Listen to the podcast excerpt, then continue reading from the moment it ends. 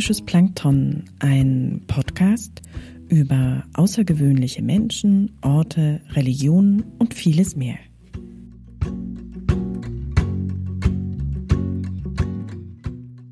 Biografisch, fiktiv oder persönlich? 24 Briefe an 24 Frauen aus Kunst, Kultur und Wissenschaft. Subjektiv ausgewählt, geschrieben und gelesen von Theresa Art. Heute Brief Nummer 5 an die amerikanische Schriftstellerin Helen Hanf. Berlin, den 5. Dezember 2019. Liebe Helen Hanf, ich höre gerade eine alte BBC-Radioaufnahme mit Ihnen. Zugegebenermaßen leider nicht im Radio, sondern auf meinem Laptop. Sie ist vom Dezember 1981. Da war ich allerdings auch noch nicht hier unter den Lebenden. Ich finde es großartig, Sie nun doch über Ihre Stimme kennenzulernen, obwohl Sie ja eigentlich nicht mehr hier sind. Ja, ich finde Stimmen wichtig. Auch wenn ich meine nicht besonders schön finde. Stimmen lassen Menschen sympathischer, erfahrener, vielleicht auch etwas klüger erscheinen. Zu hohe, brüchige Stimmen haben es bei mir erst einmal nicht ganz so leicht. Auch wenn sich das unfair oder oberflächlich anhört. So kann ich mich immer erst einmal schwer davon lösen, Menschen mit beschriebener Stimmlage nach dem ersten Wortwechsel sympathisch zu finden, was sich jedoch oft schnell relativiert. Ihre tiefe, etwas rauchige Stimme ähnelt ein wenig der von Hannah Arendt und drückt für mich aus, dass sie etwas zu erzählen haben. Und wenn ich nicht schon etwas über ihr Leben wüsste, dann würde mir ihre Stimme schon etwas davon erzählen, beziehungsweise mir meine Fantasie einen lebendigen Lebenslauf über sie zusammenspinnen. Eigentlich bin ich ihren Büchern erst vor kurzem verfallen. Genau genommen ihren Briefen und Radiokolumnen.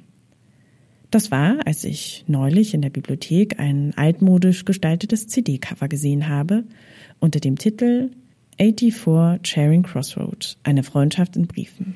Ich hörte es während meiner Arbeit am Nachmittag und konnte nicht anders, als die CD oft noch einmal zurückzuspulen, weil ich nichts verpassen wollte. Sie sind sozusagen die Königin der Briefeschreiberin, Ihr über 20 Jahre dauernder Briefwechsel, vielmehr ihre Freundschaft in Briefen mit dem Londoner Antiquariatsbuchhändler Frank Doyle zog mich in den Bann. Ihre Briefe über Bücher, die Mangelwirtschaft des Englands der 1950er, 1960er Jahre, ihre Kehrpakete für die Mitarbeiter des Antiquariats, ihre New York-Beschreibungen. Es sind meist kurze, alltägliche Briefe, aber trotz allem so unterhaltsam und lebendig. Ich fragte mich nach dem Anhören, warum wir uns eigentlich so wenig persönlich schreiben. Briefe, die vielleicht mehr als nur vom Alltag oder der Arbeit berichten. Briefe, die eigentlich nur darauf ausgerichtet sind, den normalen Alltag etwas besser darzustellen und das Wesentliche, das Ehrliche zu verschweigen. Ja, ich schreibe fast nie oder gerade dann, wenn es mir schlecht geht. Wobei es immer ein schmaler Grat zwischen den anderen nicht langweilen oder belasten wollen ist.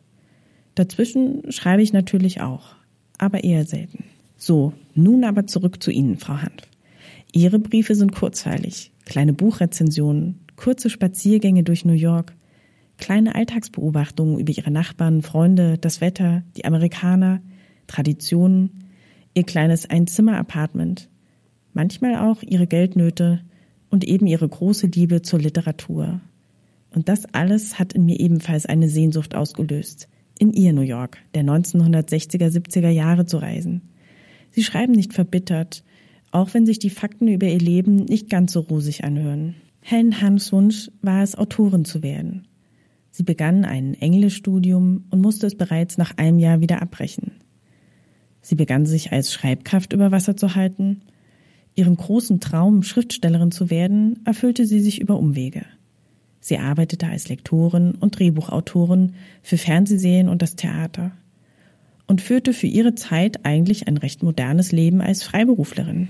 Vergleichsweise spät wurde ihr Briefwechsel mit dem Londoner Antiquar Frank Doyle, den sie über 20 Jahre pflegte, erst Ende der 60er Jahre veröffentlicht und gleich darauf ein Riesenerfolg in Amerika.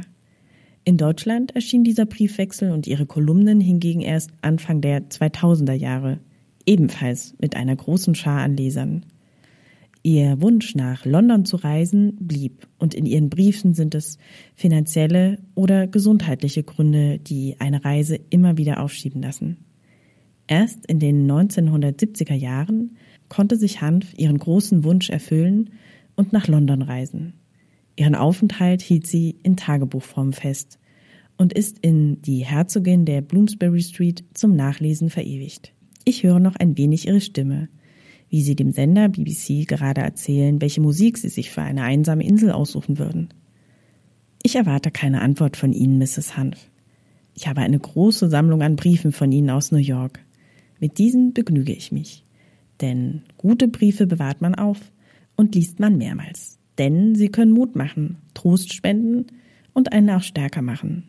Denn manchmal habe ich das Gefühl, hat sich nicht viel verändert in unserer Gesellschaft. Probleme ähneln sich, aber auch die schönen Momente sind nicht immer ganz anders. Bis bald, Ihre